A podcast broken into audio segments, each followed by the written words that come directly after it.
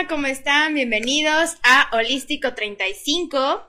Hoy es eh, lunes 9 de marzo. Estamos transmitiendo este programa que lo grabamos para que eh, pues se puedan ver, no se pierdan ahora sí que nuestro programa, síganos. Síganos, por favor, compartan, sobre todo para llegar a más personas. Y pues hoy tenemos una gran invitada. Gracias. Bienvenida, Tete Segovia de eh, Fundación Ruama. Entonces, platícanos un poquito de, de ti para que la gente conozca quién eres y pues comenzamos también aprovechando pues todo, todo este movimiento del 9 de marzo. Entonces, platícanos un poquito. Sí, gracias, Dulce. Gracias por la invitación. Este, bueno, yo soy, me llamo María Esther Segovia. Todos me conocen por Tete, porque desde niña me decían Tete, ¿no? Por una historia ahí de una canción de Kirky. Hay gente que ni siquiera sabe que me llamo María Esther, pero soy María Esther Segovia. Y esta idea de formar Fundación Ruama nace porque crecí en un entorno violento. Eh, la familia, este, principalmente paterna, muy violenta físicamente. Nosotros sufrimos violencia, pues no tanto directamente como hijas, soy la mayor de cuatro hermanas y no sufrimos la violencia a lo mejor directamente por parte de mi papá, pero sí la vivimos a este, cuando la ejercía sobre mi mamá, ¿no? En el ambiente. Ajá, en el ambiente, un ambiente muy violento donde mi mamá también, pues se convierte finalmente en una mujer violenta a nivel psicológico, eh, a nivel verbal. Claro. Y bueno, crecer en este entorno donde también eh, sufrí violencia sexual, abusada desde muy niña por diferentes tipos de personas, tías, tíos, pues crecí con todo este con este entorno violento. Cuando crezco y empiezo a trabajar con mujeres violentadas, me doy cuenta que hay ahí un llamado, algo que tengo que hacer, algo que me identifica. tiene que ver con tu historia. Pero para que yo pudiera llegar a Ruama pasé muchísimos procesos, ¿no? Psicólogo, psiquiatra, psicoanalista, este cuarto y quinto paso, que amo a, las personas de, de doble A, este, hasta que por fin llego a, un, a, estudiar teología, a estudiar consejería bíblica, tanatología. En esta búsqueda. Sí, en esta búsqueda. Pero qué padre, o sea, qué padre que algo que te dañó en su momento lo usaste como un impulso para ayudarte y ayudar después a, más personas. Que no te quedaste en esa parte de la historia, sino la resignificaste. Fíjate que es bien importante eso, porque muchas veces tenemos esa tendencia a victimizarnos y te quedas ahí viviendo toda la vida de víctima y no creo que sea algo bueno que le haga algo que le haga bien ni a la mujer, ni al hombre, ni a ningún ser humano. Entonces, fue un proceso muy largo, muy doloroso, este, conocer ministerios donde hablan sobre esta parte de sanar y de ser libre, ir a estos de transformación de, los cuatro deditos, se me olvidó cómo se llaman, este movimiento que hubo hace un tiempo aquí en Querétaro, y finalmente, perdón, llego al punto de Ruama. Y entonces un día estaba yo dormida. ¿Cuánto tiempo tiene Ruama? Eh, legalmente constituida dos años, pero que inició tres. Así que es un bebé todavía. Sí, es mi bebecita, la, la amo. Y Después de todo este proceso personal de entender muchas cosas y sanarlas, ¿cómo, ¿cómo hace esa conexión con Ruama? me invitan a trabajar en el Instituto este, de la Mujer de Corregidora y empiezo a trabajar ahí y me empiezo a sensibilizar de todos estos problemas. De la problemática. este, finalmente, a cambio de administración, en el siguiente cambio de administración, pues ya las cosas ya no, no se prestan para que yo siga trabajando. Y un día antes que a mí me despidieran, me acuerdo era un lunes 19 y estaba yo dormida y me despertó un golpe en el estómago, así fue literal. Soy una mujer de fe, creo en Dios y creo también que nos ha dado un, propósito, ¿no? Pues de hecho es parte de, aquí del programa, recuerdan que es parte equilibrio mente, cuerpo y espíritu, y es parte del espíritu, esa sensación o esa intuición que a veces no le hacemos caso, digamos que te estaban hablando, te estaban dando las señales, y pues a ver si nos contamos, porque sí está interesante. Perdón, es que ando un poquito mala de la garganta. Este, desperté y escribí la instrucción, así de, vas a hacer esto y le vas a poner este nombre, Ruama significa compadecida y está ah. en un libro de un profeta de la Biblia que se llama Oseas, Oseas 2. Entonces yo leo eso y es impactante lo que dice. Yo lloraba porque está hermoso lo que dice. Si algún día tienen ahí una Biblia, léanlo, está muy bonito. Compadecida. Y entonces, compadecida, Oseas 2. Y entonces yo empecé a escribir todo lo que decía, la instrucción. De ahí nació al otro día voy a trabajar y me dicen, gracias por participar, ya no puedes. Y yo dije, ay, sabía que lo ibas a hacer, pero no tan rápido. Es que, como todo se confabula? Pues confabula porque los tiempos que me dicen son perfectos. A veces nosotros creemos, queremos que las cosas sean diferentes, pero los tiempos son perfectos y justo te llega el mensaje cuando pues ya te dicen aquí terminó tu ciclo y de hecho cerrar ciclo, estás cerrando ciclo para abrir uno nuevo. Pero ¿qué crees? Nunca me imaginé que fuera tan rápido. O sea, yo dije, pero tú tenías esta conciencia de que es por esto. No, la verdad es que de repente dije, lloro, te agradezco, que hago lo... O sea, sí fue un, yo soy cabeza de, de, mi familia, soy... Este, ¿Qué voy a hacer? ¿Qué voy a hacer? O sea, sí está padre el sueño, y, pero ¿qué voy a hacer? Finalmente, dos años, está legalizado, estoy en trámite ahorita con, con Hacienda para poder dar deducible de impuestos y he trabajado por fe, porque dices, ¿Cómo le hicimos para ayudar? Ha venido muchas mujeres, me han ayudado, han aportado, siguen su camino, vienen otras mujeres, hombres incluso, aportan y se van. Pero finalmente yo espero que llegue el tiempo donde lleguen las personas adecuadas y se queden. Claro, que, haya ese seguimiento. sí, pero está padre. O sea, vas paso a paso hasta llegar y tienes definido qué quieres. Cuéntanos, porque antes de Ruama tú decías estaba en, estabas en este trabajo con mujeres. ¿Qué es lo que, lo que tú veías todos los días, ¿no? Para que lo compartas con el público que nos está viendo, nos está escuchando y sensibilizar sobre todo eh, la situación del día de hoy, muy específico de este paro nacional. ¿Qué es lo que tú veías día a día? O sea, situaciones varias ¿Pero en relación a qué? Fíjate que el principal problema que las mujeres tenían eh, era una falta de estima y de identidad. Okay. Las mujeres, yo me acuerdo de una señora que llegó llorando, no dejaba de llorar. Y yo dije, ella tiene una depresión tremenda, necesitamos ayudarla. Porque no lloraba y cerraba sus ojos y lloraba y lloraba. Y es tan, tan interesante ver cómo ese proceso, donde ella fue obediente, vino a terapia, tuvo que acudir a un médico psiquiatra que le, le, recetara unos antidepresivos y ver cómo ella de repente es como la plantita que le pones agua y revive, así la señora. Entonces el principal problema que yo vi en las mujeres es que la falta de estima, la falta de identidad te conduce a aceptar situaciones que te llevan a vivir una vida violentada. Es lo que comentábamos, de hecho, eh, de hecho si, si ven nuestro programa el jueves de Una vida con propósito, mucho el amor propio, creo que como bien lo dices, esa parte de no tienes ese amor propio como base y terminas en estas relaciones tóxicas. Sí, fíjense que lo que yo veo voy a poner un ejemplo que a lo mejor a algunas personas no les va a gustar y yo soy bien respetuosa, ¿no? De que no les guste.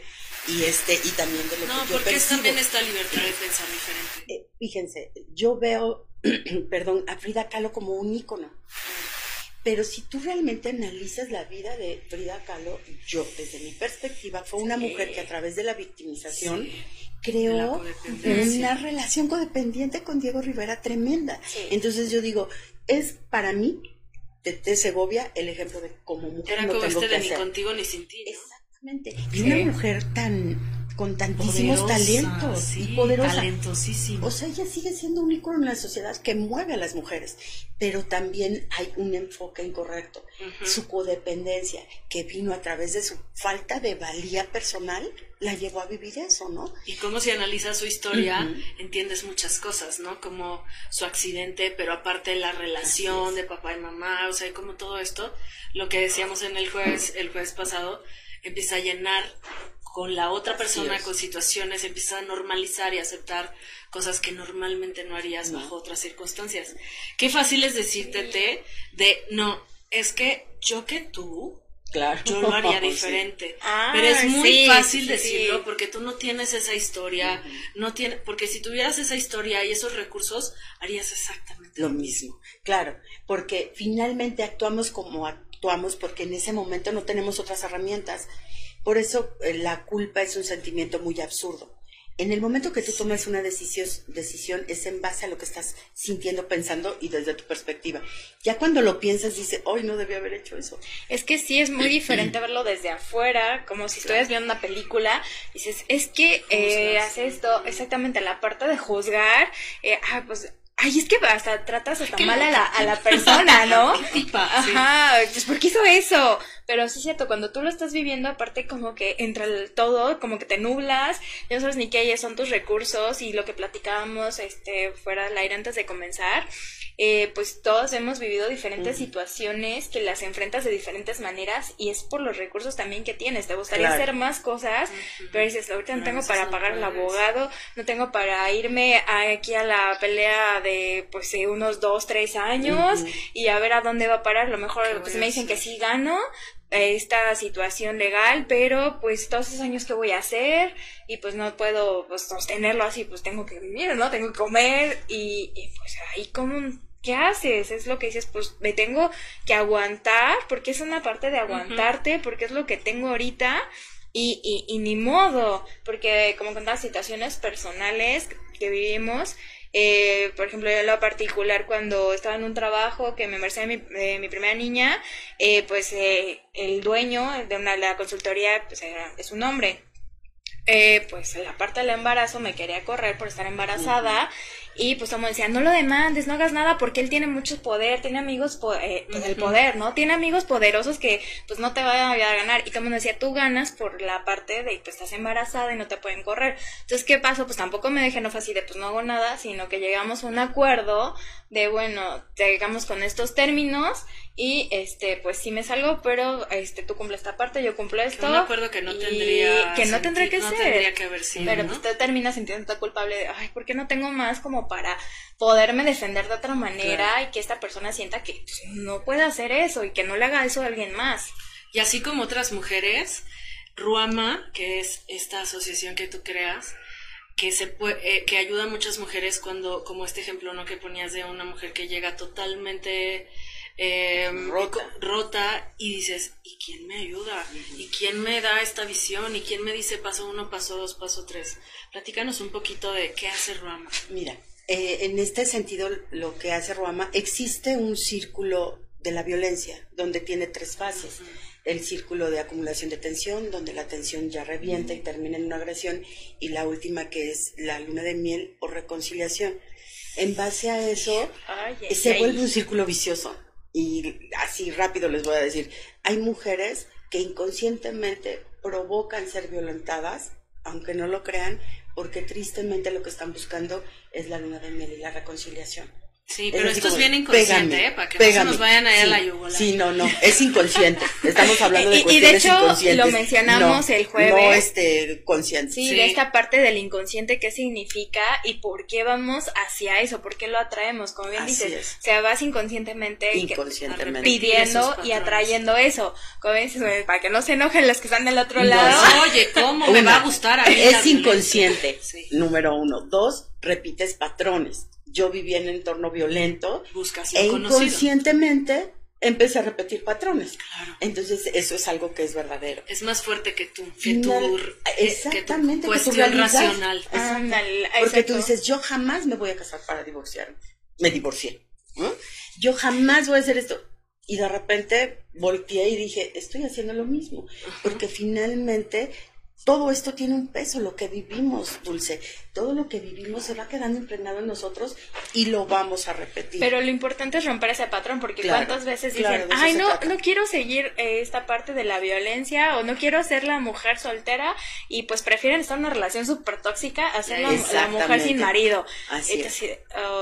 El chiste es como bien hacerte conciencia, serte consciente y cambiar todo esto, como bien tú lo hiciste, o sea, es un vivo ejemplo de que todo eso, como no te hiciste la víctima, sino que eh, todo eso lo agarraste y lo estás impulsando para hacer algo por más personas. No lo hiciste tu destino. Fíjate que mi mamá es un ejemplo de una mujer perseverante, tiene 73 años, es bisabuela, y, y ella es un ejemplo de eso.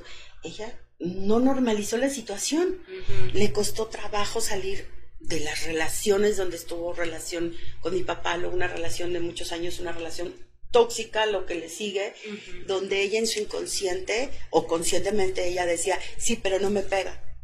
Y yo decía, Es que es súper Sí. esa eso parte también duele. porque tú por ejemplo que, has vivido esa parte de violencia explícales a las personas de otro lado que no solamente es la violencia física Sí, hay cinco tipos de violencia, ¿no? bueno, ver, seis ya. Es Tome el- nota, tome la nota. psicológica, que incluye la verbal, la física, la sexual, la económica, la patrimonial, y ahorita está una que es la política. Las mujeres también sufren violencia política, eh, este, en el ámbito político. Entonces, no podemos eh, normalizar las situaciones. Yo siempre he dicho, a veces creemos que, que lo común es lo normal. Y ese es el problema, normalizamos. Como mi papá y mi mamá hicieron, entonces es normal. No, no es normal. Como es aquí común. en esta empresa así es la cultura, Así es, así pues ni modo, me aguanto. Así es. Y yo creo que lo que Ruama hace es que, les decía del círculo de la violencia, se generó un círculo virtuoso donde tiene tres fases. La primera fase es la fase de poder ayudar a las mujeres que sean restauradas, que sepas cuál es tu identidad, que sepas quién eres. Si tú le preguntas a, una mujer quién eres, te va a decir, "Mm, soy Mamá. mamá, soy esposa. No, así que tomen nota más bien esto que estás diciendo pregúntense ustedes del otro lado quién son Oigan, a ver quién soy yo Mire, finalmente- contéstense Yo creo que ese es uno de los problemas. ¿Quién eres? Porque Soy vives a mujer. través de títulos, roles. del otro. Claro. O sea, yo no fui creada como mamá. Yo no fui creada como esposa ni como hija. es uno Son de mis roles. roles Yo soy una mujer. Y entonces llevamos a las mujeres a esta primer fase donde las mujeres reconocen su identidad. ¿Sabes quién eres? Vas a saber hacia dónde vas. Tiene que ver esto con el propósito. Claro, con el propósito. Una persona que no conoce su identidad no tiene un propósito. Y esto le da un sentido a tu vida. Claro, y decías algo destino. Si tú normalizas las situaciones, vas a convertir tu destino en toda esta toxicidad, en toda esta violencia, y vas a decir, ese es mi destino, así me tocó. Como Ah, decían esa antes. frase de así me tocó vivir Esta es la cruz. el- sí, mi cruz. ándale la cruz Así decían nuestras abuelitas, ¿no? Sí, de Mi verdad. cruz. Y doloroso. Mi abuelita, de verdad, era una mujer tan tan buena que yo le digo a mi mamá, no es normal. De verdad, unas historias que ahora dan risa, pero cuando eres niña y estás viviendo el entorno violento, aún viéndolo con tus abuelos, te impacta. Y dices, no puede ser que mi abuelita haya sido Cómo tan tu buena. identidad se va comprometiendo. Claro. O sea, cómo ese propósito, ese sentido de tu vida lo vas perdiendo, se va diluyendo poco a poco hasta que dices, pues yo nada más esposa de, este, mamá, Mamá de, de. Y árale. Sí, las frases de esto te tocó vivir, es que así es, es que pues es mi esposo y lo tengo que atender, o así, hasta también hombres como es mi esposo y así como que eso es lo que me enseñaron, ¿no?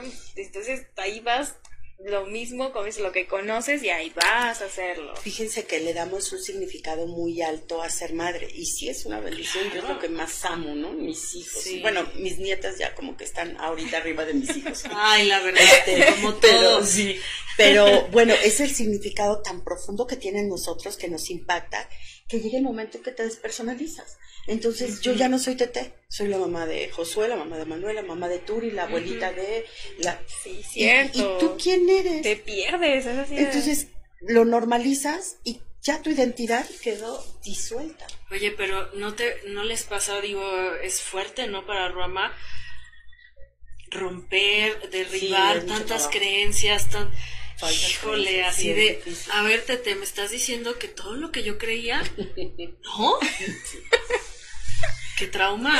algunas personas eh, eh, llega un punto, hay un curso que, que, que, que se creó en Ruama que se llama Caminando a la Libertad.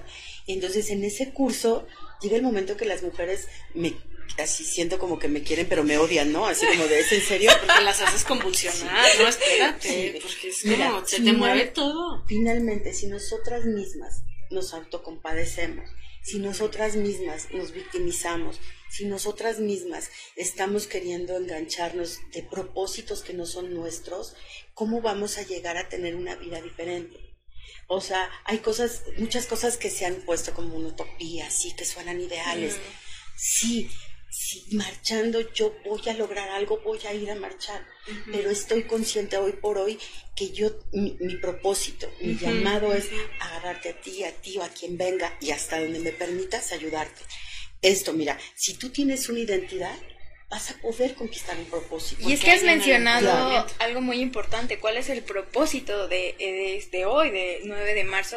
El paro. propósito la marcha fue ayer, pero hoy es el paro. El paro, esta parte de cuál es el propósito que, o sea, empiezas con tu propósito de ti y eso se va expandiendo, ahora sí como las ondas que se van expandiendo y vas hacia todos lados de en qué propósito estás.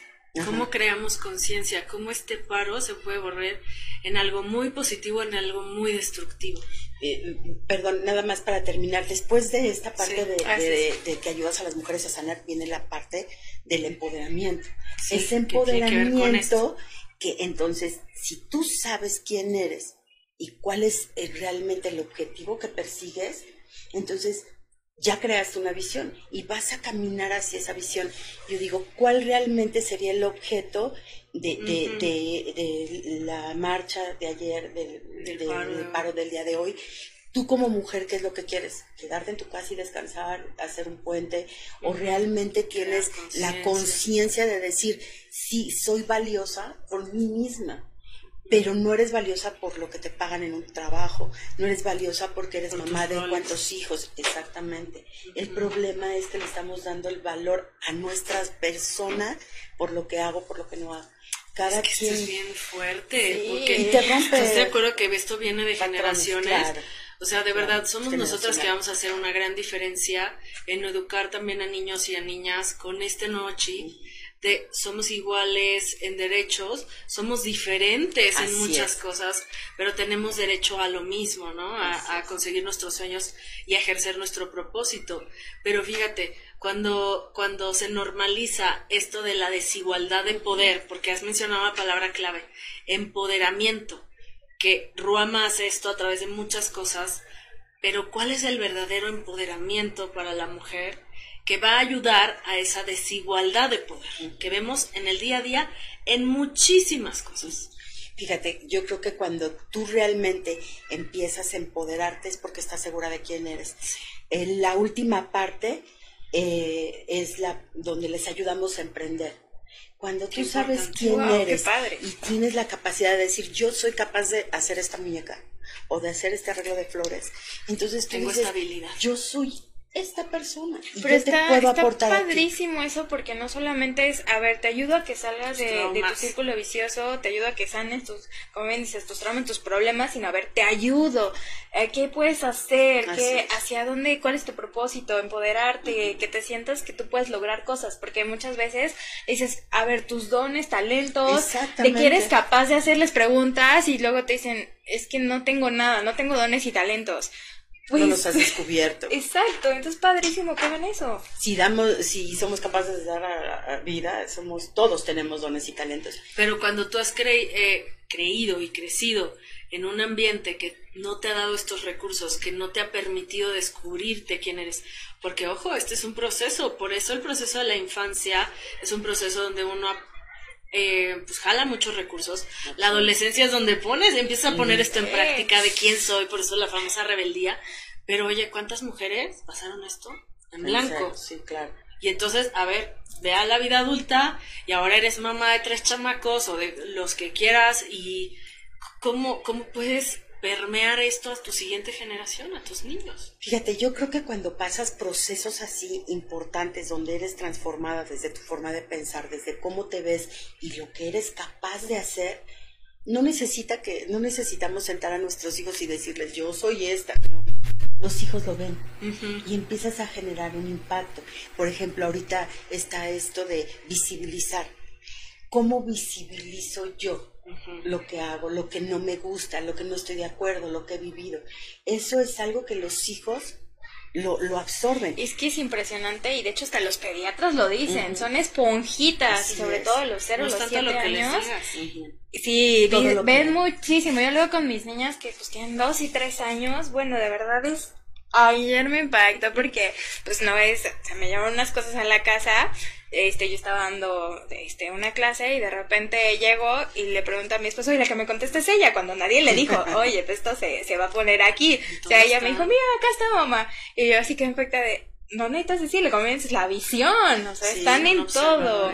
Y realmente cuando estás trabajando, te vas a trabajar lo que traes cargando de familia, empiezas a recordar y es que sí, yo veía esto de mis papás, es que sí, yo veía que mi mamá hacía esto, que mi papá hacía esto, y ya es no de, te dijeron, tú lo veías las famosas creencias, ¿no? Y así vas repitiendo esos patrones. Y romper esas creencias es doloroso, implica mucho trabajo, mucho esfuerzo y a veces dices, no, ya hasta aquí llegué, ya no quiero más.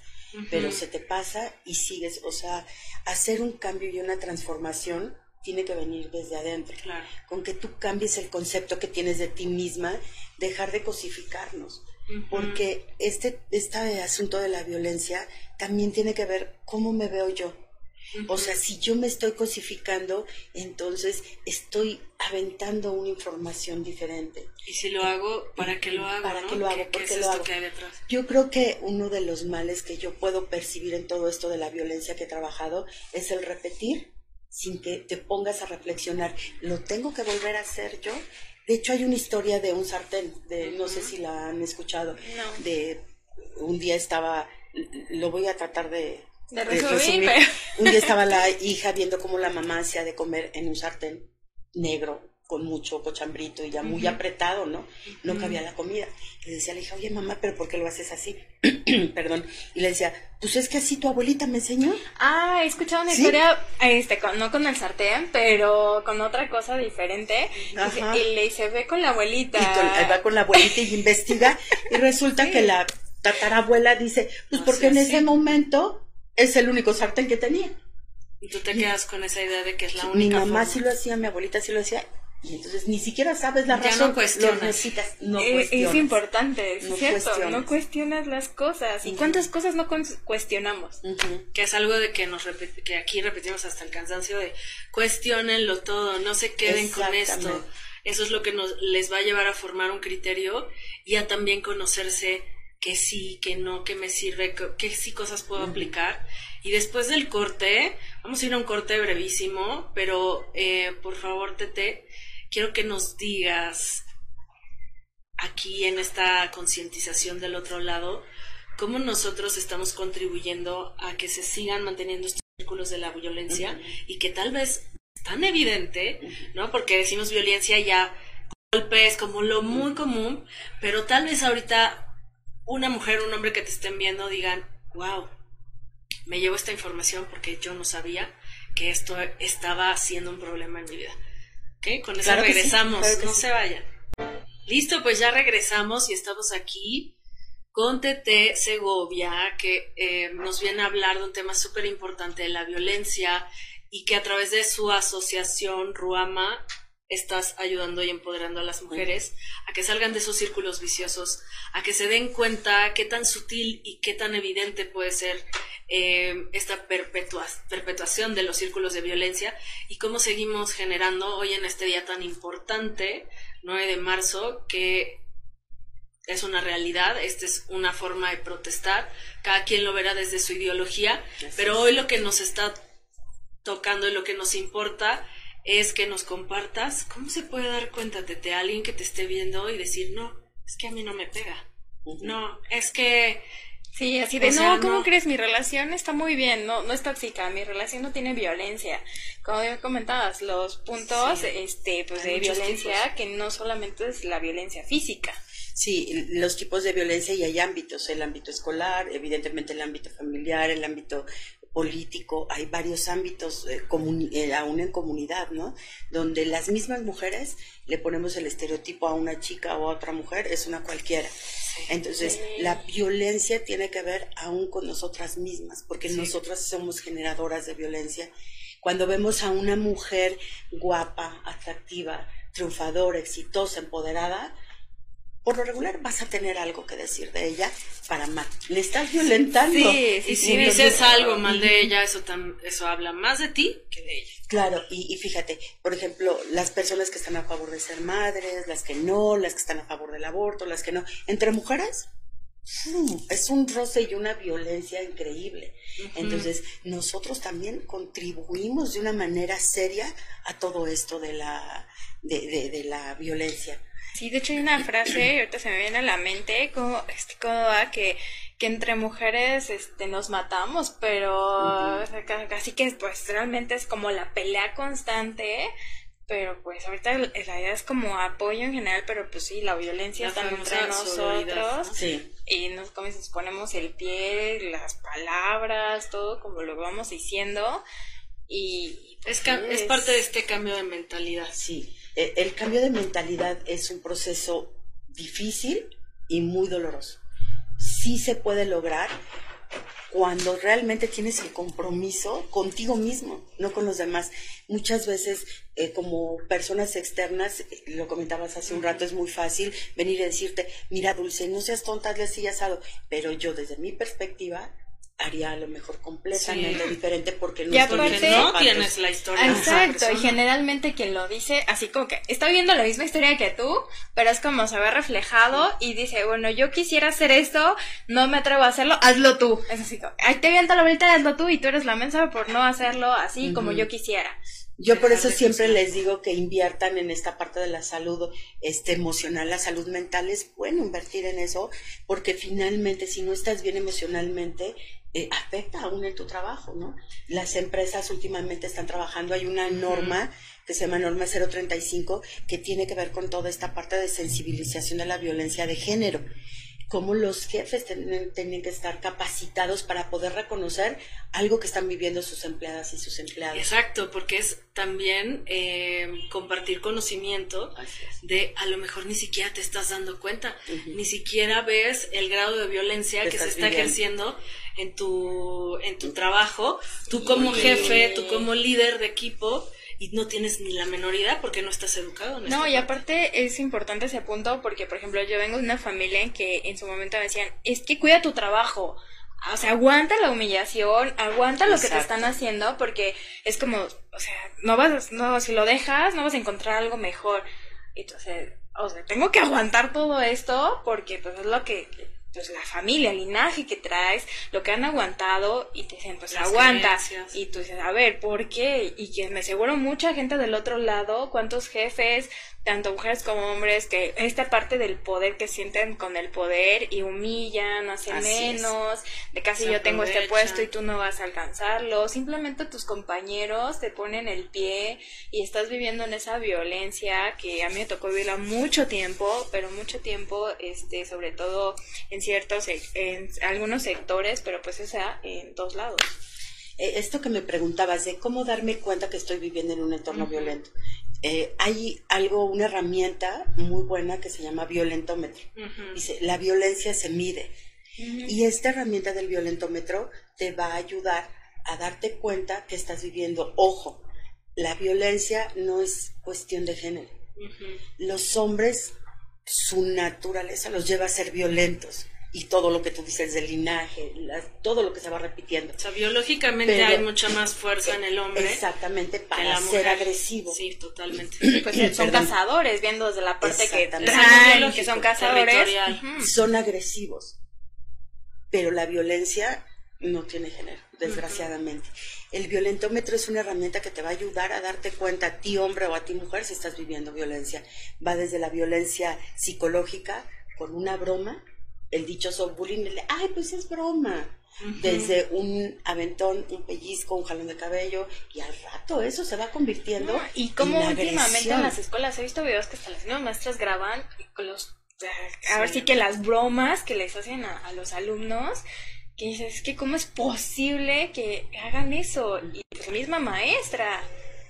Tú mencionaste cinco tipos de violencia uno va permitiendo el otro? ¿Cómo funciona esto? Mira, en el violentómetro se ve muy claro. Empieza con la violencia psicológica o la verbal. Una broma, un pellizco y al rato ya no es el pellizco, y al rato es el empujón, al rato ya no nada más me reí de tu apariencia física, al rato ya te estoy diciendo eres un idiota y del idiota ya nos vamos algo más fuerte. Entonces empecé con un pellizco, con, una, con un empujón y al rato ya te estoy golpeando hay muchísima violencia en el noviazgo. ¿Y dónde pueden, o sea, la, gente que nos está viendo, dónde puede ver este violentómetro? O sea, porque a lo mejor dicen, bueno, a mí me gustaría saber si estoy viviendo esa violencia, ¿dónde podrán encontrar eso? Es una herramienta que en internet puedes encontrar. Sí, de hecho, es, este, por la el Instituto Politécnico Nacional, ¿no? Una socióloga. es, quien lo puso. O sea, los vamos a compartir aquí en los comentarios para que, lo, vean. lo vean. Estamos a punto de terminar el programa. De verdad tienes que regresarte. Claro que sí. Es un deleite hablar contigo de todos estos temas. Pero por favor, dinos cómo podemos ayudar a tu asociación. Miren, nosotros estamos haciendo ahorita un, un, evento para dentro de ocho días, el sábado 14 de marzo. La vamos a hacer aquí en las instalaciones de, de Metrópoli Querétaro. en Hidalgo 43. En Hidalgo 43. La entrada es libre, lo único que estamos pidiendo es un donativo en especie dirigido a mujeres. Padrísimo. Entonces, eh, también me invitaron a otro programa. ¿Hay cosas en particular que ahorita necesitas? Fíjate que eh, ahorita una persona me llevó ya la primera donación y me dio mucho gusto. Ah. Una canastita con un desodorante, con crema, con unos chocolatitos, muy bonito. Algo que tú quieras regalarle a una mujer ah, que cuando lo reciba en la comunidad va a decir, yo nunca había tenido este regalo envuelto bonito, ¿no? Entonces, eh, aceptamos de todo tipo de donaciones. Todo es bueno, ropa para niños, aún muebles. Hay una señora que presentábamos el caso de Juanita, que ya ha puesto su bazar. Recolecto la ropa, los zapatos, todo, ella lo lava, lo pone y lo vende. Y eso le ha ayudado. Entonces, todo lo que puedan donar Así que si no saben qué hacer con eso que tienen guardado y nada más les ocupa espacio, Dónenlo. y también compartir tus datos eh, por, si alguien quiere hacer un donativo económico. Sí, claro que sí.